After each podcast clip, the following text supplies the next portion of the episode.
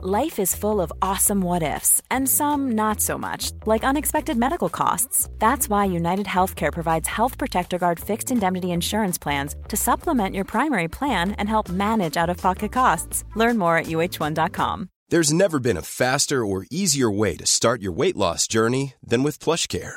PlushCare accepts most insurance plans and gives you online access to board-certified physicians who can prescribe FDA-approved weight loss medications like Wigovi and Zepbound for those who qualify. Take charge of your health and speak with a board-certified physician about a weight loss plan that's right for you. Get started today at plushcare.com slash weight loss. That's plushcare.com slash weight loss. plushcare.com slash weight loss. Ever catch yourself eating the same flavorless dinner three days in a row? Dreaming of something better? Well, HelloFresh is your guilt-free dream come true, baby. It's me, Kiki Palmer. Let's wake up those taste buds with hot, juicy pecan-crusted chicken or garlic butter shrimp scampi. Mm. Hello Fresh. Stop dreaming of all the delicious possibilities and dig in at HelloFresh.com. Let's get this dinner party started.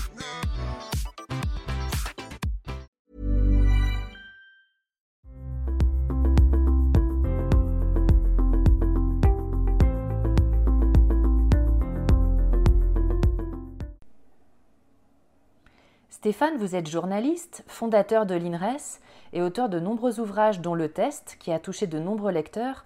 Votre dernier livre, Nos âmes oubliées, raconte votre découverte d'un traumatisme survenu dans votre enfance que vous aviez totalement oublié. Pourtant, vous étiez encore porteur des conséquences de ce traumatisme dans votre corps à travers une maladie auto-immune et dans votre psychisme. Pouvez-vous, pour commencer, nous expliquer comment vous avez trouvé l'origine de vos souffrances? L'origine de, cette souffrance que je porte effectivement depuis des décennies euh, est arrivée de façon vraiment inattendue. J'étais en train de, depuis plusieurs années de mener une enquête assez longue euh, avec des scientifiques sur euh, les relations entre cerveau et conscience. Parce que voilà, je m'intéresse évidemment à la conscience. Dans notre monde matérialiste, on dit que le cerveau, par son activité, fabrique la conscience. Sous-entendu, quand le cerveau ne marche plus, quand on est mort, il n'y a plus de conscience. Or, il y a tellement d'expériences qui contredisent cette, euh, assertion que ça mérite aujourd'hui d'être euh, exploré de façon euh, assidue. Et donc, dans le cadre de ces recherches qui m'ont emmené dans différents laboratoires à travers le monde, j'ai découvert notamment les travaux d'un jeune neuroscientifique qui s'appelle Robin Carr, qui travaille à Londres et qui s'intéresse notamment aux effets des psychédéliques sur le cerveau les psychédéliques font, aujourd'hui l'objet d'un renouveau de, leur étude parce que ce sont, sont pas des drogues euh, comme, peuvent l'être l'héroïne ou la cocaïne, qui sont des, choses absolument détestables. Les psychédéliques sont vraiment des outils qui peuvent avoir des, énormes aides, notamment en psychothérapie. Donc c'est pour ça qu'ils font l'objet de recherche. Certains vont être légalisés, notamment aux États-Unis, pour leur utilisation thérapeutique. Donc c'est un, espace en, plein développement et qui, est assez fascinant à explorer. Et donc ce chercheur, lui, essayait de, de voir un petit peu quels pouvaient être les corrélats neuronaux d'une expérience d'extase. Parce que euh, une expérience de, psychédélique en haute dose provoque une expérience d'extase très très forte, donc une impression de, dissolution de l'ego, de communication avec le monde entier, avec un univers euh, transcendant. Euh, c'est vraiment une expérience dont les études montrent que les expériences d'extase spontanée que vivent par exemple les grands saints sont extrêmement similaires aux expériences induites sous psychédélique notamment. Donc il s'était dit, bon, ben, une expérience d'une intensité de conscience comme ça doit forcément être corrélée à une activité cérébrale extrêmement intense. Ça serait intéressant de voir quelles zones du cerveau s'allument quand euh, ces gens-là vivent cette expérience-là. Donc il injecte à des volontaires, euh, c'est une expérience tout à fait officielle faite euh, dans une université londonienne, il injecte à des volontaires une dose de psilocybine et pendant ce temps-là, il mesure leur activité cérébrale dans un IRM fonctionnel. Et ce qui est très curieux, c'est qu'à la première expérience, au moment, au pic de l'expérience extatique, les volontaires ont une activité cérébrale qui décroît et qui stoppe. Pas totalement, pas toutes les aires, mais un réseau principal de, notre cerveau se met complètement en, carafe. Il dit c'est pas normal, il y a un problème, donc on refait l'expérience, ils refont l'expérience, à nouveau les mêmes résultats. On refait l'expérience dans d'autres laboratoires avec d'autres substances, du LSD, de la DMT, à nouveau on observe la même chose. Et là, sans le savoir, sans le vouloir, cet homme en fait a mis le doigt sur euh, un des éléments qui va peut-être bouleverser les neurosciences, dans ce sens où ce modèle euh, conscience, activité de la conscience, pardon, activité du cerveau fabrique conscience, est invalidé par ce type de résultat. Et il y a une, hypothèse qui est de plus en plus explorée aujourd'hui en neurosciences, qui est encore, encore contestée et encore abondamment discutée, qui verrait le cerveau non plus comme un organe qui fabriquerait la conscience comme le foie fabrique la bile, mais plus un organe qui filtrerait la conscience. C'est-à-dire que la conscience, en fait, n'est pas matérielle. Elle n'a pas de support matériel. La conscience est, comme le disent un certain nombre de traditions spirituelles, un champ, quelque chose d'immatériel qui, à travers le cerveau, va être filtré et réduite pour donner un individu, vous, moi, et les gens qui nous regardent. Euh, c'est fascinant. Et ce qui, est, intéressant et ce qui m'a vraiment excité, euh, moi en tant que journaliste, c'est que ça match avec d'autres types d'expériences. Ça match notamment avec les expériences de mort imminente, où des gens, soit en arrêt cardiaque, soit dans un état où leur cerveau est en dysfonctionnement sévère, suite à un accident de voiture, suite à un accident sur une table d'opération, décrivent une expérience d'une immense conscience, où ils sortent de leur corps, où ils voient de la lumière, ils baignent dans l'amour. C'est pas juste euh, pouf, euh, je sors de mon corps et j'observe la chose. C'est une expérience d'une transcendance absolue, psychospirituelle, d'une puissance colossale. Comment se fait-il que ces gens-là puissent aussi vivre une expérience de cette, nature-là, alors que leur cerveau soit fonctionne plus du tout, euh, et ça arrive, soit fonctionne très très mal? Donc voilà plein d'expériences, plein d'angles différents que j'explorais, que je trouvais assez fascinants pour euh, remettre en question notre vision matérialiste, en fait, en, quelques mots. et je voulais faire cette expérience moi-même je ne voulais pas seulement euh, rendre compte des travaux de, Robin Carr et, des autres chercheurs à travers le monde, je voulais aussi voir ce que c'était que cette expérience d'extase pour pouvoir en parler à la première personne, parce que voilà, c'est mon type d'écriture, mon type de journalisme. Sauf que euh, bah, ne recrutaient pas de volontaires euh, à, Londres, mais j'ai découvert à travers différents ouvrages récents en fait l'existence d'une communauté à travers l'Europe et les États-Unis de psychothérapeutes qui utilisent déjà les psychédéliques dans le cadre de travail de psychothérapie assistée. Euh, c'est interdit, c'est illégal. Euh, c'est légal dans des pays comme le, Pérou, par exemple, où c'est intégré à des pratiques chamaniques, euh, qui ne sont pas complètement thérapeutiques, mais qui peuvent parfois être thérapeutiques, suivant les personnes qui les font. Mais en Occident, à part certains cas très particuliers, voilà, c'est encore interdit. C'est en passe d'être légalisé dans certains États américains notamment, parce que, encore une fois, c'est vraiment extrêmement prometteur. C'est pas des substances qui, qui, qui, voilà, qui, comment dire, qui, qui vous rendent dépendant ou qui, qui ont des, des, conséquences sur la santé, c'est exactement l'inverse. Bon, c'est un, autre sujet. Mais donc je découvre cette communauté de, de thérapeutes, je réussis par mes contacts à avoir l'adresse d'une personne qui accepte de me recevoir, c'est à l'étranger. Et je vais commencer avec elle euh, une thérapie assistée par psychédélique. Moi, mon but, c'est pas la thérapie. Moi, je dis, bon, j'ai peut-être des problèmes dans ma vie, on en a tous, je m'en fous. ce qui m'intéresse, c'est mon sujet, c'est ma conscience, c'est d'aller voir de l'autre côté. Je veux éteindre mon cerveau et aller voir ce qui se passe quand on meurt, en fait. C'est, euh, c'est l'expérience interdite. Je sais pas si vous avez vu ce film où des étudiants en médecine s'induisent des arrêts cardiaques pour aller voir ce qui se passe de l'autre côté. Bon, le film est un peu tartignol, c'est complètement fictionné, mais moi, l'idée me fascine. Euh, sauf que m'induire un arrêt cardiaque, ça peut avoir quand même des conséquences irréversibles, donc je n'ai pas tenté ça. Mais voilà, tout d'un coup, il m'était offert la possibilité de d'éteindre mon cerveau avec ces substances et de, voir ce qui se passait. Donc je, mais malgré tout, en rencontrant cette thérapeute, euh, je sais pas, peut-être c'est l'intuition, peut-être c'est euh, une part de moi qui savait déjà que j'avais mis le doigt dans un engrenage thérapeutique important. Je, je, joue le jeu de la thérapie. Je joue le jeu et, et j'accepte de jouer et de, travailler avec le protocole qu'elle me propose plutôt que de vouloir tout de suite prendre une grosse dose. Euh. Euh, et, en fait, dans ce processus-là, euh, les psychédéliques à haute dose, et comme ça a été fait dans les laboratoires de neurosciences, montrent qu'ils éteignent notre circuiterie, notre circuiterie cérébrale, mais à des doses contrôlées plus variables, ils ont un autre effet, et cet effet thérapeutique majeur, c'est de mettre notre inconscient à ciel ouvert.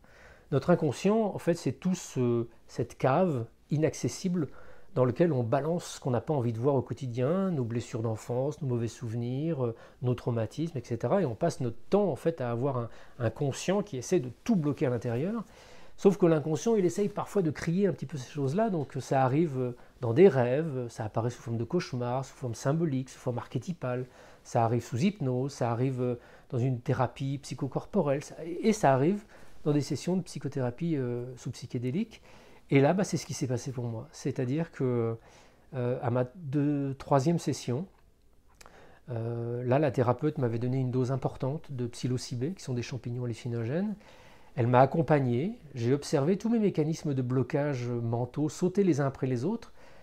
Le mental, c'est pas un gros mot. Le mental, c'est vraiment notre protecteur, c'est notre gardien.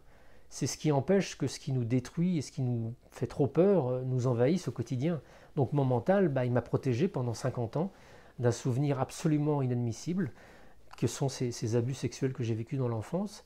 Et là, tout d'un coup, euh, en pleine session, je vois cette image de cet homme, de ma famille. C'est une image d'une netteté euh, indiscutable, euh, cet homme et moi à côté.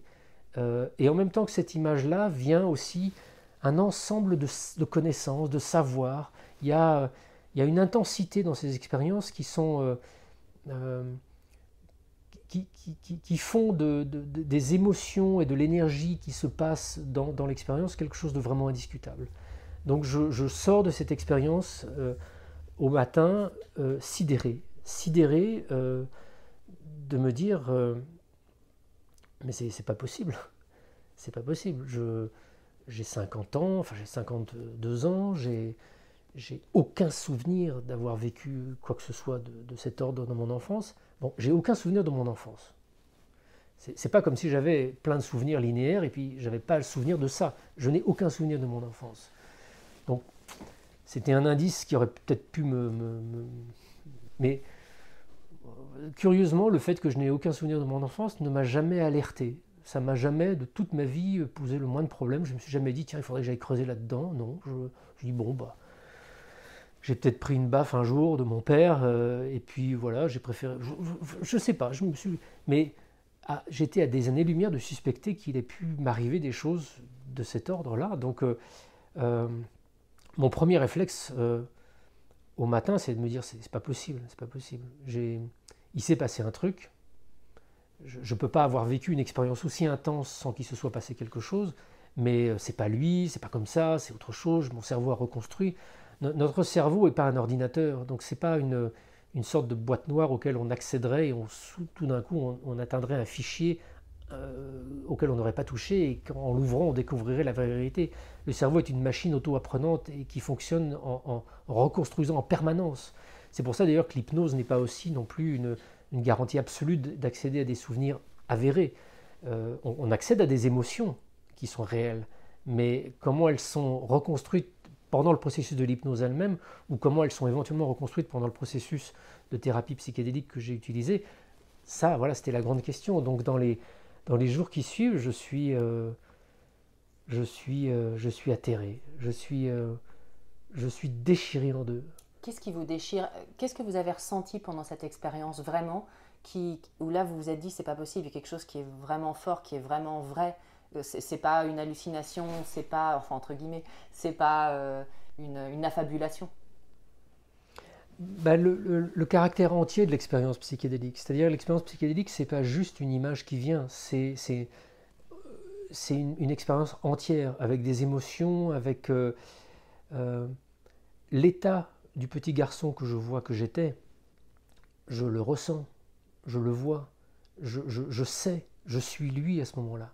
Je suis à nouveau ce petit garçon de d'un an, deux ans, trois ans, huit ans, parce que c'est arrivé sur une longue période de temps. Je suis lui, je suis sidéré, je suis éteint, comme une marionnette éteinte. Et hum, ça, c'est quelque chose sur lequel j'ai réfléchi après coup, et j'en ai parlé à des psys, et, c'est vrai que ma description de l'état émotionnel de ce petit garçon correspond à l'état émotionnel d'une victime d'abus sexuels, ne correspond absolument pas à ce que mon imaginaire a fabriqué. Moi, on m'aurait dit, tiens, imagine euh, quelle serait la réaction d'un petit garçon euh, qui est en train d'être violé. Mais j'imagine un, garçon qui se débat, qui hurle, qui... Enfin, voilà. Or, là, non. Je hurle pas, je me débat pas, je suis éteint, je suis une marionnette complètement éteinte. Et ça, je vais découvrir des semaines plus tard que c'est le processus type de dissociation, ou que les chamans appellent fragmentation d'âme, c'est-à-dire que l'individu euh, vit un événement qui est tellement traumatisant que euh, la vision chamane, c'est de dire euh, une partie de son âme se dit oh là là, mais c'est trop pourri ici, je m'en vais. Hop, on s'en va. Donc un bout de soi s'en va et ne reviendra pas parce qu'il veut plus revenir dans ce monde qui est trop dangereux. Et les psychiatres, eux, parlent de dissociation, mais les mots sont, désignent exactement la même chose. C'est assez, c'est assez troublant d'ailleurs. Hein. C'est comme si une part de nous s'éteignait? Ah, c'est exactement ça. C'est exactement ça. C'est-à-dire une part de nous s'éteint, une part de nous n'a plus d'énergie, une part de nous est en dehors de notre corps. Donc on n'est plus impacté par l'affect, par l'émotion, par le trauma. Euh, mais on n'est pas entier. On n'est pas entier. Et, euh, et c'est pour ça que j'ai voulu écrire ce livre, parce que parce que parce qu'on est des millions à pas être entiers. On est des millions à, avoir vécu euh, l'inceste, peut-être encore plus encore euh, à avoir vécu des choses traumatiques, peut-être moins, moins affreuses que ça. Et, la conséquence de ça, c'est qu'on n'est pas entier. Et, et moi, j'ai eu cette image dans, dans, les heures qui ont suivi cette expérience. Je me dis, mais oui, mais toute ma vie, j'étais 30% de moi seulement. Pourquoi 30% J'en sais rien. C'est l'image qui m'est venue. Je n'ai été que 30% de moi toute ma vie. Toute ma vie. C'est-à-dire que toute ma vie, depuis l'âge d'un an et demi, deux ans, le moment où c'est arrivé pour la première fois, il y a 60% de moi, 70%, je sais même pas, qui ont foutu le camp. C'est-à-dire qu'il y a 70% de cette âme qui, est restée dans le monde des âmes. Et, moi, j'ai vécu avec 30% de mon énergie, 30% de, de, ma force, 30% de, de moi. Et, ça, j'ai l'impression que tellement de gens vivent comme ça. Tellement de gens vivent avec des bouts d'âme en moins. Et, euh, et, parce qu'il y a des techniques euh, ou chamaniques ou psychothérapeutiques ou les deux qui permettent de recouvrer ces morceaux d'âme, parce que ces outils existent pour, euh, pour guérir, pour commencer à guérir, j'ai vraiment voulu les, les, partager. mais voilà, pour, pour revenir à, cette image première, elle, elle, est arrivée, enfin cette image et cette information, c'est arrivé, mais c'est arrivé dans le moment de, l'expérience, c'est indiscutable, l'émotion est là, la, psy qui m'accompagne en plus est, extrêmement attentive à, ce que j'exprime les choses. C'est marrant, ce que je raconte dans le livre d'ailleurs, mon, tout premier réflexe quand je vois cet homme, qui est dans ma famille, un proche, euh, et que je vois et que je sais ce qu'il a fait, je dis, oh là là, le pauvre, oh, là là, mais il doit s'en vouloir. Et là, la psy... Euh, me, demande d'exprimer ce que, ce, que je, ce, ce que je vois, et je lui dis, bah voilà, je viens, je viens de voir que cet homme euh, de ma famille a, a, abusé de moi quand j'étais petit, mais, mais bon, maintenant je vais bien, c'est pas grave, euh, lui, oh là là, qu'est-ce qu'il doit porter? Et là, la psy m'a dit, euh, laisse ça de côté pour l'instant, reviens dans, respire, et reviens dans, dans l'émotion du petit garçon, et, et parle-moi de cette émotion, décris-la moi oui, j'avais déjà un, premier mécanisme de défense. je reste à distance de ma souffrance en m'occupant de ce monsieur. Voilà, je, suis plus inquiet de lui parce qu'il est encore vivant et il est vieux. Donc je me suis dit, oh là là, ça doit être dur pour lui de porter ce souvenir-là. Donc je nie ma propre souffrance. Et en fait, on, passe notre temps à nier aussi nos propres souffrances. C'est un, premier mécanisme de défense que l'on a. Notre mental, en fait, il use de tous les outils absurdes parfois pour nous protéger, pour nous dire non, non, mon gars, tu souffres pas, ça va. Et, euh, en fait, dans ces premiers jours et ces premières semaines, j'ai j'ai essayé d'être attentif à, ce petit garçon en moi qui est toujours là. Ce petit, ce petit Stéphane, je l'ai appelé. Euh, enfin, c'est la psy qui l'a appelé comme ça, le petit garçon. Parce que cette souffrance, elle est là, comme un kyste au fond de moi. Elle est là, sa détresse, euh, sa sidération, parce que c'est vraiment le mot. Le mot s'est imposé avec, euh, avec, puissance, sidération. C'est sidérant de vivre un truc pareil. Un petit garçon, euh, il a confiance, le monde, dans, un homme qui est si proche. Il a la confiance, et, tout d'un coup, voilà que la confiance, euh, elle est pervertie. la tendresse, tout d'un coup, il y a quelque chose qui se glisse dans la tendresse qui est très très bizarre, qui est le désir d'un autre homme c'est un peu comme un vampire, enfin c'est pas un vampire, c'est comme un virus en fait qui, me pénètre. Et, et, non seulement une part de mon âme a foutu le camp, mais j'ai été infesté par le, désir d'un autre homme. J'ai été infesté par un désir à un âge où, ça n'existe pas un désir comme ça. Et, et ça, ça me pourrit la vie encore aujourd'hui. Ça me pourrit la vie. Parce que ça, ça a créé euh, euh, ce que, je raconte dans, le livre, ça, a créé des difficultés de, relations. Alors, Dieu merci, j'ai toujours euh, pu gérer ça intelligemment et vivre ça intelligemment et être une bonne personne. Mais, euh, voilà, ça alimente, euh, ça alimente de la dépression, ça alimente de la tristesse, ça alimente de, des, envies, des envies de fuir, ça alimente voilà, il y, a, un fantôme en moi qui vit, qui est autonome, qui n'est pas moi, et qui pourtant est aux commandes d'une partie de ma vie et d'une partie de ma psyché depuis 50 ans. Et donc voilà, tout ça arrive. Tout ça arrive vraiment pendant l'expérience. C'est-à-dire, pendant l'expérience, il y a cette image, et puis il y a, ok, putain, pardon, je, je, je comprends tout. Je comprends tout. Je comprends pourquoi j'avais envie de crever à 19 ans, pourquoi je suis parti faire du reportage de guerre et, et que si je me faisais buter, c'était pas grave. Je, comprends pourquoi euh, je, tout ce qui débloque, tout ce qui débloque, tout d'un coup, tout, devient clair, tout devient logique. Et ce mot dévastation, pendant la nuit, continue à tourner et je, et je prends la mesure de tout ça. Et le lendemain, là, ma machinerie mentale, mon journaliste reprend les commandes et dit Mais attends, tu peux pas, c'est pas possible tu peux pas avoir vécu un truc pareil et n'en garder absolument aucun souvenir. Euh.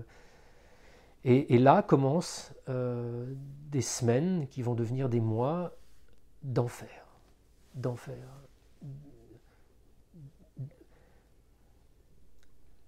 Mais en même temps, euh, c'est ça qui est paradoxe, c'est que il y a une partie de moi qui me dit si c'était à refaire, je ne le referais pas et une autre partie de moi qui dit mais tu rigoles ou quoi? Évidemment que tu le referais. Pourquoi vous le referiez pas? Parce que c'est trop dur. C'est plus dur. que de ne pas le savoir? Les deux, les deux sont aussi durs.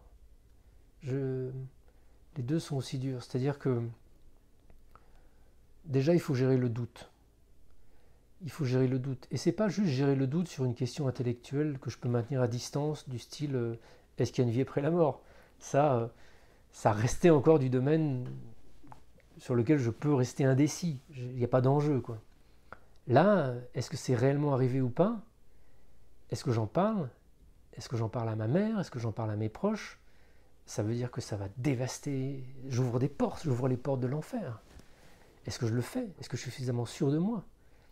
Et, j'ai lu beaucoup de livres à ce moment-là de, de personnes qui ont subi des, des, des actes incestueux et, et je me suis rendu compte que ce, pas ce doute, parce que dans les livres que j'ai lus, les personnes avaient la certitude qu'il leur était arrivé quelque chose, mais le doute, il, infeste l'entourage.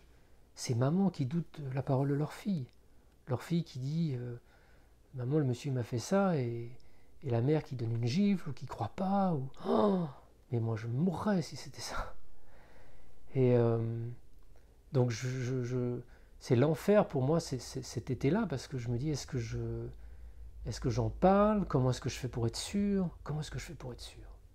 Comment est-ce que je fais pour être sûr? Comment est-ce que je fais pour avoir confiance dans le petit garçon en moi?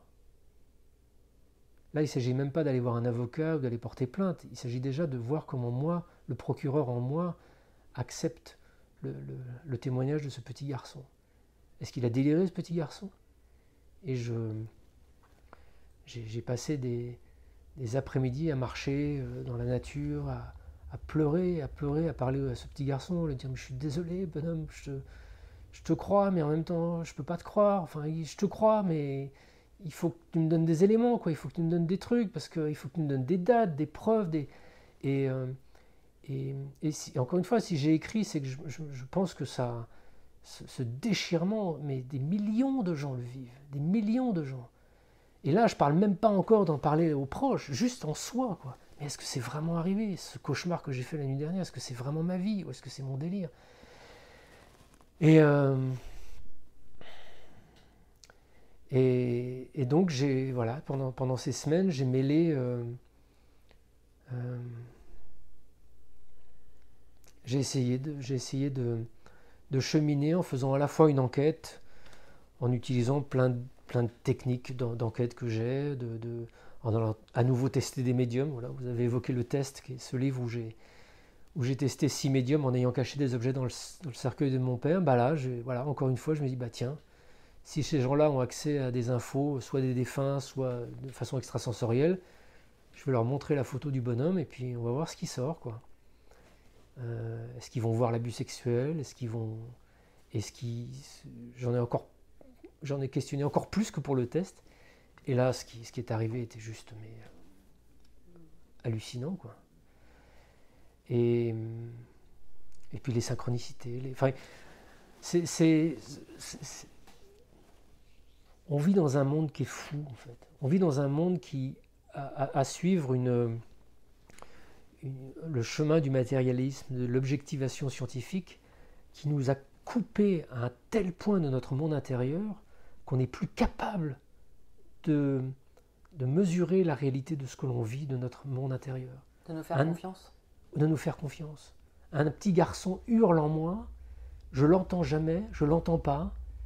Euh, il déclenche une maladie auto-immune qui, euh, qui, devient de plus en plus inquiétante. Je l'entends pas, je comprends rien. Je vis une expérience euh, d'état modifié de conscience d'une puissance colossale où là j'ai le truc devant les yeux. Je continue à pas le croire. Pourquoi? J'en sais rien. Parce que pourquoi je sais pas? Et en fait, euh, au-delà même de, cette question qui, est le fil rouge du livre, ce livre-là, j'interroge aussi sur euh, comment est-ce qu'on intègre notre dimension spirituelle, parce que pour moi, c'est vraiment une réalité maintenant. La, la spiritualité, c'est notre nature profonde. Nous sommes des êtres spirituels, bloqués, coincés dans le temps et dans l'espace à travers un corps qui va mourir, qui n'est pas nous. Nous, nous sommes autre chose. Ça, de par les expériences chamaniques et mes recherches avec des neurosciences et autres, j'en suis aujourd'hui absolument convaincu. Donc comment on fait pour, euh, pour faire que ce monde soit à l'image de, la, de, ce qu'est la réalité réellement, c'est-à-dire euh, euh, un espace d'harmonie, un espace de beauté Comment se fait-il que la confusion de mental matérialiste ait à ce point déformé ce monde et, nous a coupé de la nature, de nos émotions, de nos intuitions, de nos sens? On est tellement plus que ça. Et on pourrait trouver dedans tellement d'outils pour se guérir, parce qu'en définitive, encore une fois, si j'ai accepté de porter cette, ce poids de, raconter cette histoire, c'est pas pour euh, parler de mon parcours, c'est pour, euh, parler de ce cheminement auquel on peut être tous confrontés, et c'est aussi pour, euh,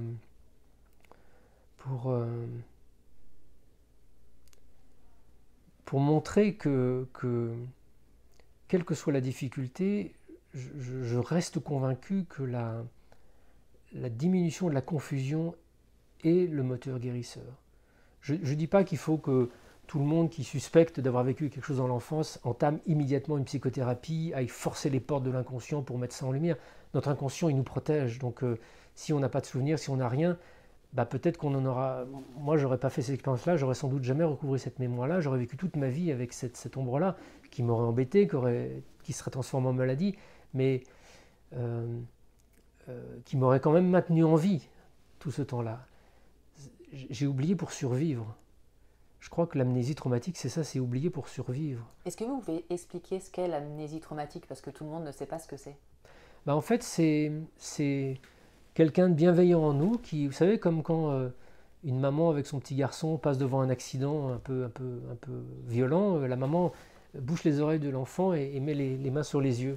Bah, c'est ça l'amnésie traumatique. C'est une maman en nous qui, euh, quand on vit quelque chose de traumatisant, de difficile, de violent, un abus sexuel, un accident, plein, toutes sortes de choses très très impactantes et très violentes, bah, c'est une maman intérieure, notre âme, qui nous met la main sur les yeux, nous bouche les oreilles, pour euh, effacer complètement ce souvenir de notre, de notre mémoire. J'ai déjà vécu ça au moment de la mort de mon frère. C'est pour ça que quand j'ai découvert les, les, travaux et les écrits notamment de la psychiatre Muriel Salmona sur l'amnésie traumatique, ça m'a parlé parce que je l'ai vécu. Quand, mon frère est mort, j'étais avec lui. Il était dans la voiture derrière moi, on était en Afghanistan. Et, euh, quand l'accident a eu lieu, je, me suis trouvé devant, la voiture accidentée, devant son corps. Et, euh, il y a, y, a, y a un certain nombre de secondes de ce moment-là. Mom deserves the best, and there's no better place to shop for Mother's Day than Whole Foods Market. They're your destination for unbeatable savings, from premium gifts to show-stopping flowers and irresistible desserts. Start by saving 33% with Prime on all body care and candles. Then get a 15-stem bunch of tulips for just $9.99 each with Prime. Round out Mom's menu with festive rosé, irresistible berry chantilly cake, and more special treats. Come celebrate Mother's Day at Whole Foods Market. Hold up. What was that? Boring. No flavor. That was as bad as those leftovers you ate all week. Kiki Palmer here, and it's time to say hello to something fresh and guilt-free. Hello Fresh. Jazz up dinner with pecan-crusted chicken or garlic butter shrimp scampi. Now that's music to my mouth. Hello Fresh. Let's get this dinner party started. Discover all the delicious possibilities at hellofresh.com. ont disparu complètement, qui ne se sont jamais inscrits dans ma mémoire. C'est-à-dire que j'étais, j'approchais de son corps, et, euh, et, là, il y a eu un blanc. Et je me suis j'ai repris conscience, j'étais assis par terre, euh, à, quelques mètres de, de, son corps. Et je ne sais pas ce qui s'est passé pendant, je ne sais pas s'il s'est passé 5 secondes, 20 secondes, 3 minutes, je ne sais pas. Et ça, c'est typiquement l'amnésie traumatique. La scène du visage de mon frère mort était tellement insoutenable que, que je suis parti je suis parti et, des morceaux de moi sont revenus quand même. Sinon, bah, j'aurais eu un. Je sais pas. Et c'est même pas imprimé nulle part, ça n'existe plus ce souvenir, il n'existe plus. C'est pour ça que l'image que j'ai de cet abus sexuel est aussi une image très, très floue, très parcellaire. Elle, est nette dans toute l'information qui l'accompagne, mais l'image en elle-même, elle, est très vaporeuse, très floue. Euh, parce qu'elle elle ne s'est pas imprimée dans les, dans les circuits neuronaux. Et, ce mécanisme-là, il est très connu aujourd'hui en, psychiatrie. Euh, euh, il est très bien décrit. Voilà, c'est un, mécanisme de, dissociation. C'est encore un mécanisme de protection. Et en fait, le, paradoxe, c'est que pour nous protéger, on, crée les conditions d'une maladie future, d'une maladie psychique. Parce que ce, kyste, euh, ce souvenir traumatique, il est enrobé d'une couche d'amnésie, mais il est en nous quand même. Et donc à chaque fois qu'on vit une situation approchante, ou dans d'autres circonstances, il est là, il, agit sur notre corps, sur notre psyché, sur notre humeur, sur notre... sans qu'on sache d'où ça vient. On oublie en fait le, souvenir, mais pour autant ce qui s'est passé, c'est quand même inscrit dans notre corps. Donc si on, a, si on se pose des questions, c'est plutôt au niveau du corps qu'on doit aller chercher. Parce que vous, en plus, vous avez une maladie auto-immune. Donc, mmh. qu'est-ce que c'est le symbole? C'est que vous vous attaquez vous-même. Exactement. Quand j'ai, quand j'ai lu ça, quand j'ai découvert ça, ça m'a, ça, m'a, ça m'a vraiment impressionné. Mon corps se défend contre un intrus. invisible Invisible et que je ne je soupçonne pas. Et oui, bien sûr, c'est le.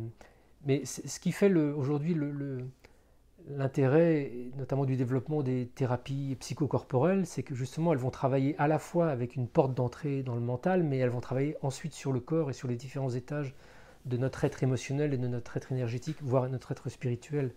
Parce que le mental ne suffit pas. Euh, euh, la psychanalyse peut être formidable parfois pour ouvrir des portes, elle peut être aussi formidable pour en fermer. Parce que une des interprétations psychanalytiques de des soi-disant mémoires d'abus sexuels, c'est que l'enfant fantasme. Euh, et ça, c'est. J'en parlais il y a quelques jours avec un, psychologue qui, me redisait ce que j'ai lu par ailleurs, c'est que Freud avait lui-même sans doute d'ailleurs été abusé sexuellement et qu'on euh, on est dans une époque où de toute façon tout le monde abusait tout le monde. Regardez même encore aujourd'hui, ça je pense que la prévalence dans la population est colossale.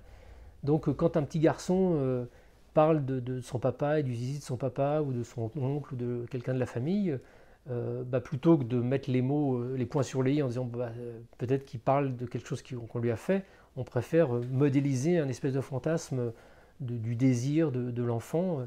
Mais c'est un peu comme l'autisme en fait. La psychanalyse a fait un, mal colossal à la prise en charge de l'autisme en rejetant la faute sur les mères, alors que c'est juste une espèce de construction mentale abracadabrante. Quoi.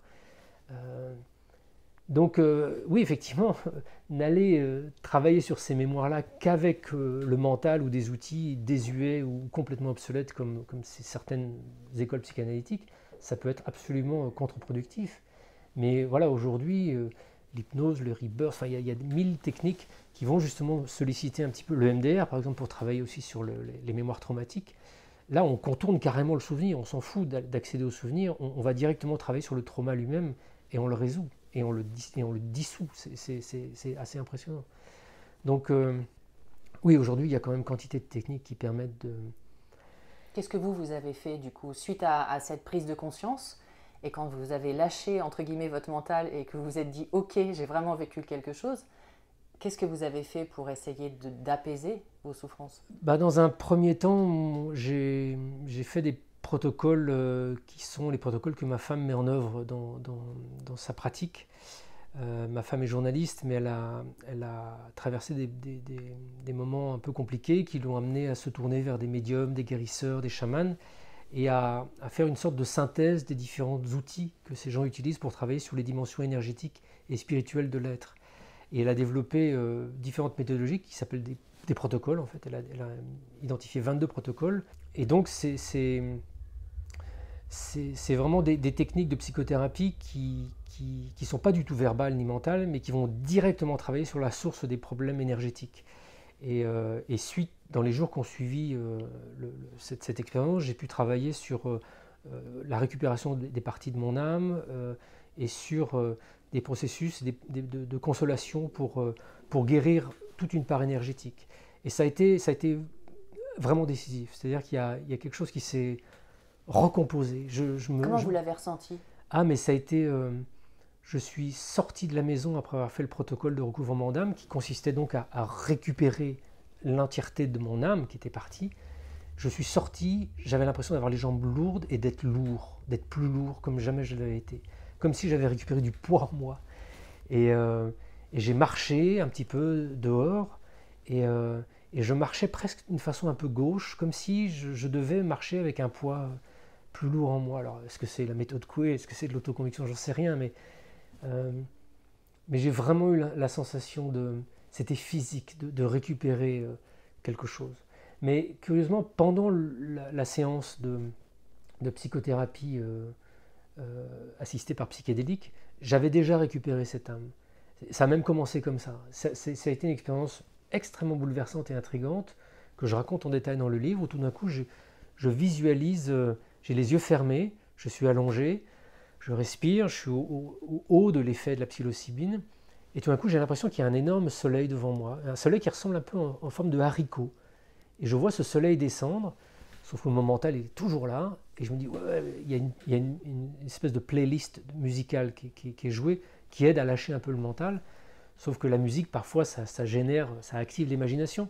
Donc je, me dis, enfin je, je, je, suis quand même bien, bien, bien euh, en état modifié de conscience, mais j'ai quand même mon, petit mental qui me dit ouais bah, c'est peut-être la musique qui crée cette image là et puis je vois ce, haricot descendre descendre descendre vers mon bassin et je le regarde et c'est intense et, en même temps que je le vois je me dis c'est mon âme c'est mon âme qui est entière c'est mon âme qui a été brisée à un moment. Et ça continue à descendre et puis là la plage de musique s'arrête et change et là je me dis bah ça va disparaître. Et ben ça disparaît pas du tout et ça continue. Et en fait cet haricot de lumière il a une maintenant j'en suis, enfin, j'en suis sûr, il a une existence propre. C'est, pas juste une hallucination. C'est Comment pas vous juste... en êtes sûr? Parce que je le sais, parce que je le sens, parce que ce, voilà ce, ce, petit point de repère que j'avais en me disant c'est, c'est une, forme, une forme de kinesthésie. Vous savez quand quand de, de, la musique devient de la lumière, devient de la couleur, devient. Vous savez, quand, quand, les sens se mélangent un petit peu dans, dans le traitement qu'on en a dans notre cerveau, ces phénomènes sont souvent fréquents dans les expériences psychédéliques. Donc, euh, je me dis, bon ben voilà, c'est la musique qui crée cette image dans, mon cerveau. Mon cerveau, euh, au lieu de, traduire la musique par euh, de la musique, le traduit par autre chose. Kinesthésie. Sauf que c'est pas du tout ça, parce que la musique s'arrête et le truc continue à être là et rentre dans mon bassin et se love dans mon bassin et je le sens presque, je sens presque sur mes mains quelque chose de l'ordre de l'énergie. Et en même temps que j'ai ça, que j'ai cette vision, je sais que c'est mon âme, je sais que c'est que je la récupère, je sais qu'elle a été cassée, je sais qu'elle a été cassée à un moment précis, quand euh, une fille dont j'étais éperdument amoureux il y a 35 ans, euh, que je suis allé retrouver dans son pays, qui était très lointain, euh, me largue au moment où elle me récupère à la sortie de l'aéroport. Ça a été, boum, le, chagrin d'amour terrible. Je sais que mon âme a été cassée à ce moment-là, et instantanément, en ayant cette information, je dis non, non, non, non, cette histoire-là, c'est juste une réplique, ça a été cassé avant. Mais c'est n'est pas une petite voix qui me parle, c'est l'information, elle est là, je le sais. Et là, quand tout d'un coup j'ai cette information qui me dit bah non, c'est pas cette fille qui t'a cassé l'âme, ça c'est juste une réplique parce que tu as été très triste, mais l'âme a été cassée avant. Là, tout de suite, mon mental est encore un peu là. ah ah ah, c'est quoi? On va refaire l'enquête. Et là, le mental repart, je respire, la psy me dit arrête de penser, respire. Et là, je, me laisse repartir, j'oublie mon mental, j'oublie de réfléchir, j'oublie de me poser la question c'était quoi qui a cassé mon âme? Et puis, euh, dix minutes après, je suis vraiment reparti dans l'expérience sensorielle. Paf L'image de, cet homme et de cet abus sexuel arrive. Donc, d'une certaine manière, dans l'expérience psychédélique elle-même, j'ai déjà récupéré cette âme. Je le savais. Il y a, eu un processus guérisseur. Mais vous savez, les. Euh, les, psychédéliques sont appelés par les thérapeutes des médecines. L'ayahuasca, qui est la substance psychoactive qui est bue par les chamans amazoniens, est appelée la médecine, la médecine. Euh, ils ne portent pas ce nom pour rien. Les champignons, les psilocybés, on appelle ça la médecine des psilocybés. C'est, ce sont des alliés, ce sont des êtres spirituels d'une grande puissance qui sont là pour euh, vous faire voir des choses, vous faire comprendre des choses, mais aussi vous guérir, vous, vous accompagner dans un processus guérisseur. Euh, et, cette dimension spirituelle de la médecine, elle est très présente dans l'utilisation qu'en font euh, les thérapeutes avec qui j'ai travaillé notamment.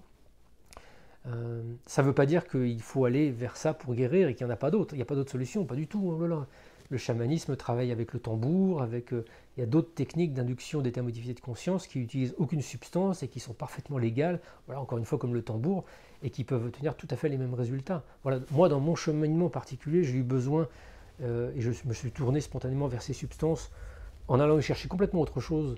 Euh, et, c'est ça qui s'est manifesté. Mais je pense que toutes les techniques déjà nécessitent que quelqu'un vous accompagne, que ce soit les psychédéliques, que ce soit le tambour, ou que ce soit une psychothérapie, qu'il y ait quelqu'un d'extérieur qui soit là pour vous accompagner dans la bienveillance.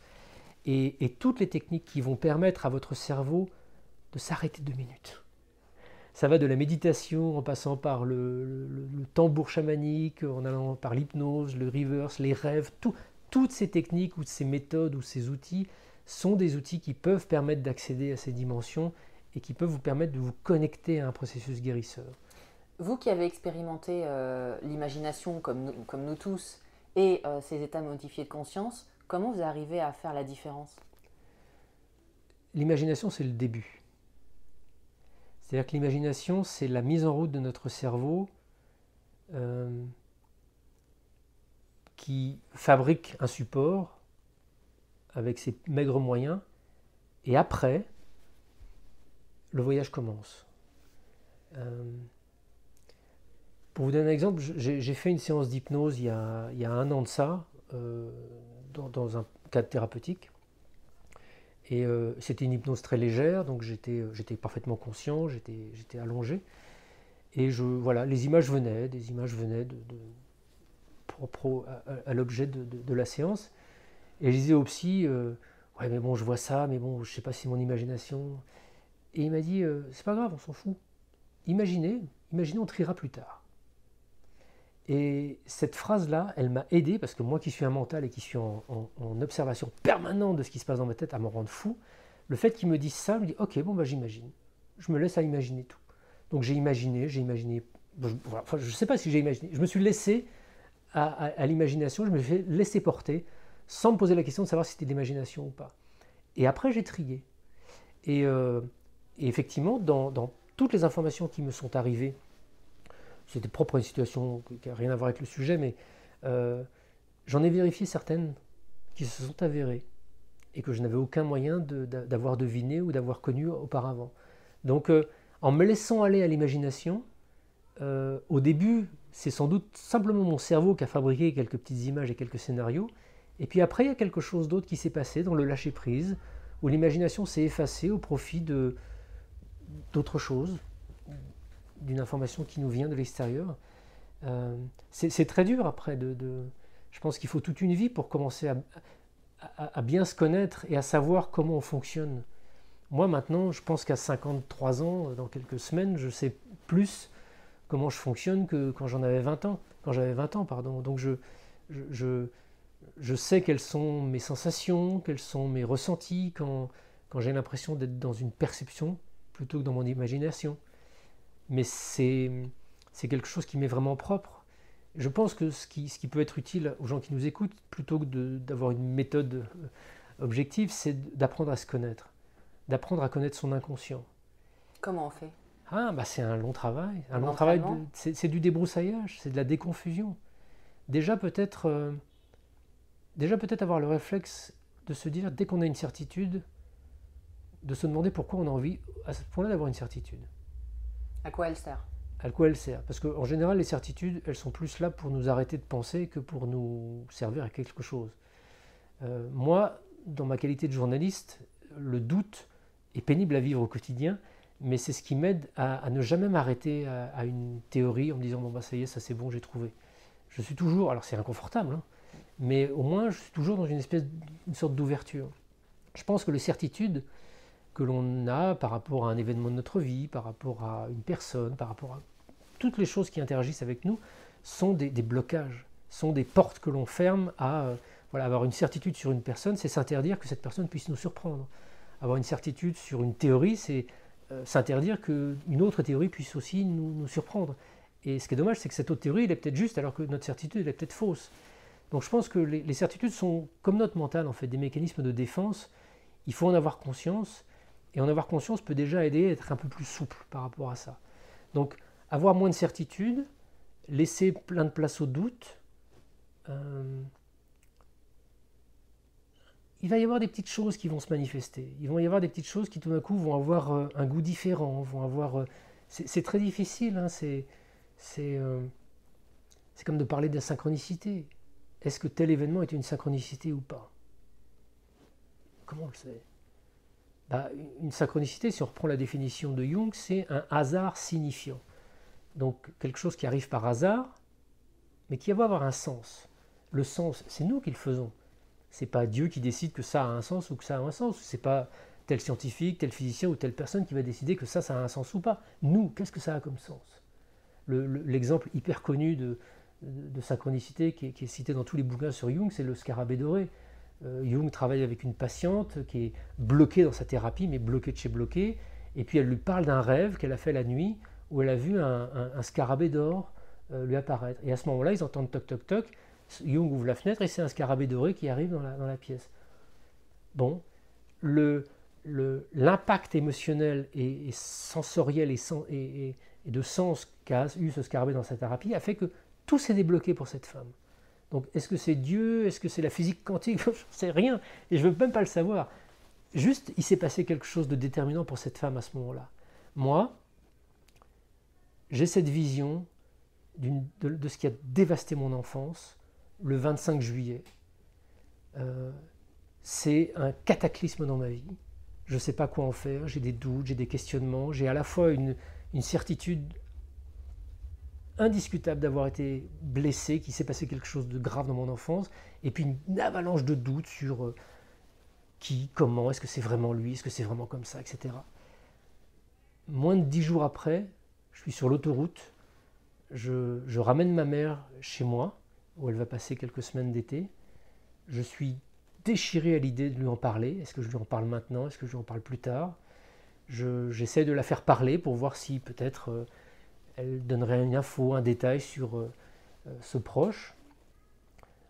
Avant de sortir de l'autoroute en arrivant chez moi, un camion déboîte un autre camion, me fait freiner brusquement, et ma mère me dit Tiens, regarde, il y a le nom de. Et sur le camion, les ports du camion l'immense nom de famille de la personne dont j'ai vu euh, dix jours avant qu'elle avait abusé de moi dans l'enfance. Ok, c'est un hasard. Mais pour moi, ça a été un, ça a été un, un, choc. Un choc. Comment vous l'avez euh, Quelle probabilité ben je, je, je, je me dis, ok, tu fais pas fausse route ok, cette image, euh, cette idée de dévastation dans ton enfance, cette idée d'inceste, cette idée que c'est lui, tu fais pas fausse route. Parce que, je veux dire, mais. enfin. Le hasard, parfois, est très curieux. Donc, je, sais que des gens rationnels vont dire ouais, bah, c'est un hasard, il construit tout un truc à partir d'un hasard. Bien sûr, pour moi, c'était une synchronicité qui a été absolument déterminante dans ma capacité à écouter le petit garçon en moi. Ok, petit garçon. Si par les hasards ou les mécaniques de la physique quantique ou je ne sais quoi, tu es capable de faire apparaître un camion avec ce nom de famille que je n'ai jamais vu de ma vie, ça fait 30 ans que j'ai mon permis de conduire, je conduis beaucoup, j'habite loin de Paris, j'ai jamais vu un nom, enfin ce nom-là sur aucun camion dans toute ma vie. Pourquoi ce jour-là, alors que ma mère est là, euh, bah, j'y ai vu non pas une confirmation, non pas la preuve, non pas. J'y ai vu un encouragement. Ok, tu es sur la bonne route là. Continue à croire le petit garçon, continue à cheminer, ne rejette pas tout, euh, tu es sur la bonne route. Et, et, voilà, et encore une fois, pour en revenir à ce qu'on disait tout à l'heure, je pense qu'on vit dans une société qui ne nous habitue pas à, à travailler avec ça. On, fait des synchronicités, soit des actes magiques euh, qui, sont ridicules de par l'interprétation qu'on veut projeter sur eux, soit des hasards. Il n'y a pas de voie médiane où tout d'un coup ça peut être un outil important dans un parcours de vie, dans un questionnement de vie, euh, euh, même au-delà de situations dramatiques comme celles que j'ai pu traverser. On, passe notre vie à avoir, j'en suis certain, des anges gardiens qui n'arrêtent pas d'essayer de nous faire des petits signes, des petits coucous, et on passe notre vie à ne pas les voir, ou à les surinterpréter, ou à leur donner des significations qu'ils n'ont pas. il faut qu'on apprenne en fait à être rationnel avec ces mondes invisibles, parce qu'ils sont, cette spiritualité, cette dimension spirituelle est une réalité de, notre être. Nous sommes des êtres spirituels en, vacances très temporaires dans cette école bizarre qu'est cette planète. Et, et, cette connexion à nos âmes, à ces âmes que l'on a oubliées, c'est pour ça que ce, livre s'appelle comme ça, Nos âmes oubliées, parce qu'on passe notre vie à oublier qu'on a une âme et à oublier qu'on est une âme. Et c'est bien dommage.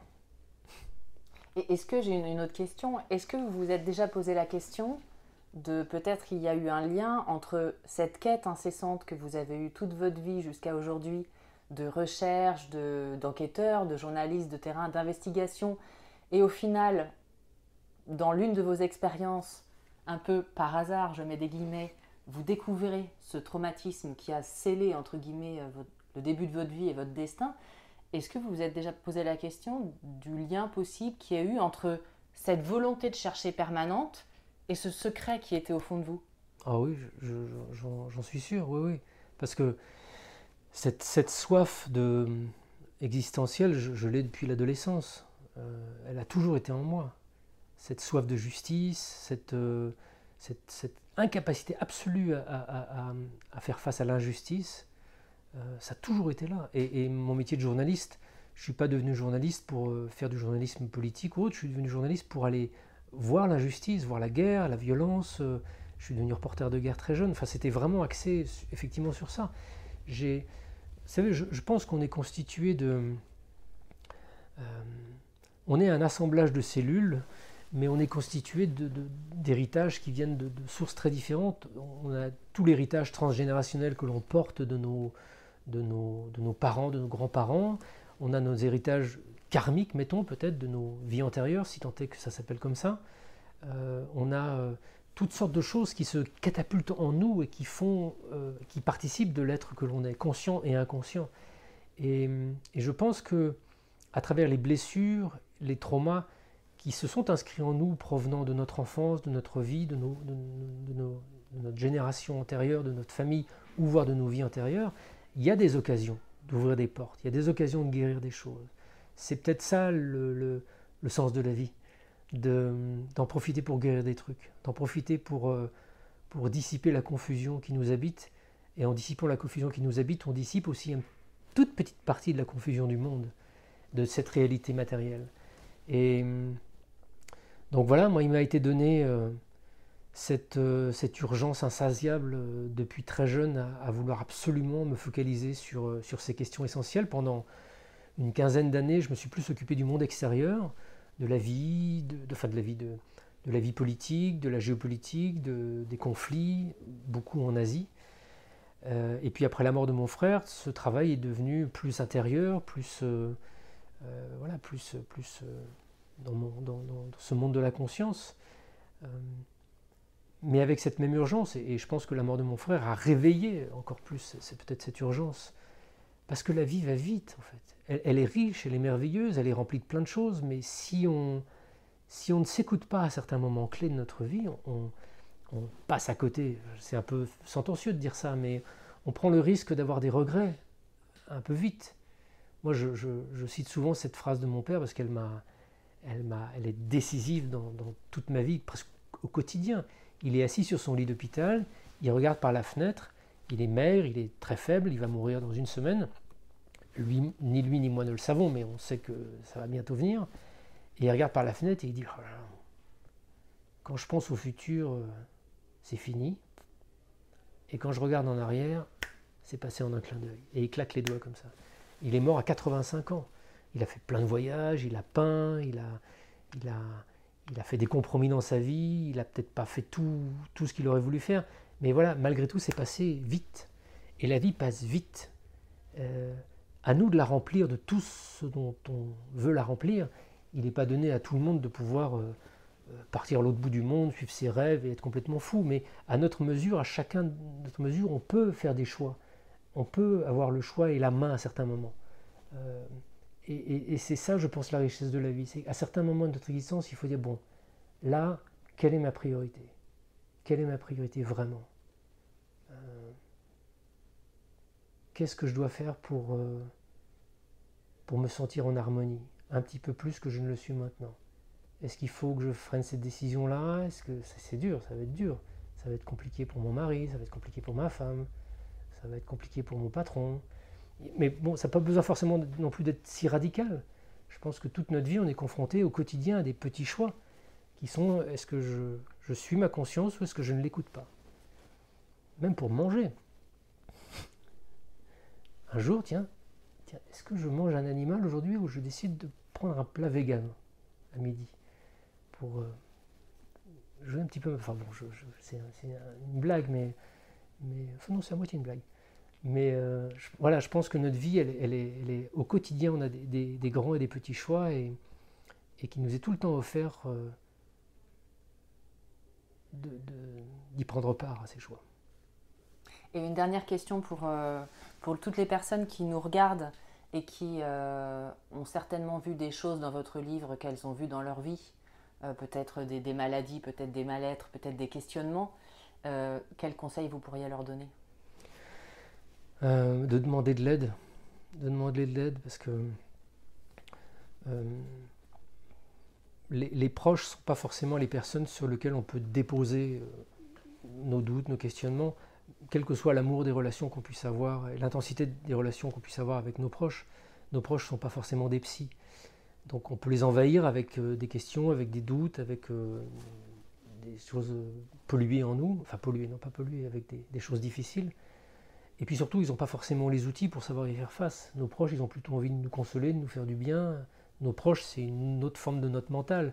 Donc euh, ils n'ont pas les outils de mise à distance du psy qui va savoir laisser sortir l'émotion à un moment, laisser la peine s'exprimer, ou au contraire à un moment plutôt l'apaiser.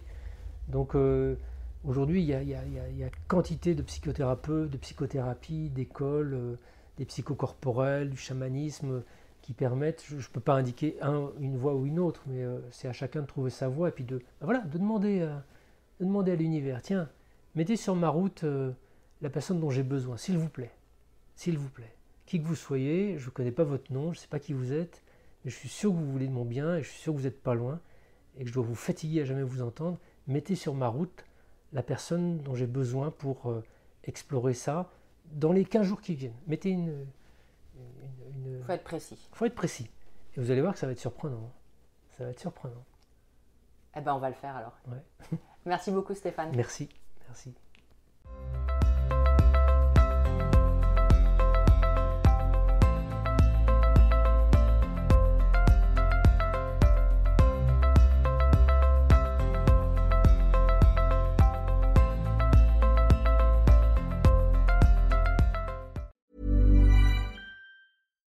Hi, I'm Daniel, founder of Pretty Litter. Cats and cat owners deserve better than any old fashioned litter. That's why I teamed up with scientists and veterinarians to create Pretty Litter. Its innovative crystal formula has superior odor control and weighs up to 80% less than clay litter. Pretty Litter even monitors health by changing colors to help detect early signs of potential illness. It's the world's smartest kitty litter. Go to prettylitter.com and use code ACAST for 20% off your first order and a free cat toy. Terms and conditions apply. See site for details. Ever catch yourself eating the same flavorless dinner three days in a row? Dreaming of something better? Well, HelloFresh is your guilt free dream come true, baby. It's me, Gigi Palmer. Let's wake up those taste buds with hot, juicy pecan crusted chicken or garlic butter shrimp scampi. Mm. Hello Fresh. Stop dreaming of all the delicious possibilities and dig in at HelloFresh.com. Let's get this dinner party started. Even when we're on a budget, we still deserve nice things. Quince is a place to scoop up stunning high end goods for 50 to 80% less than similar brands. They have buttery soft cashmere sweaters starting at $50, luxurious Italian leather bags, and so much more. Plus, Quince only works with factories that use safe, ethical, and responsible manufacturing. Get the high-end goods you'll love without the high price tag with Quince. Go to quince.com/style for free shipping and 365-day returns.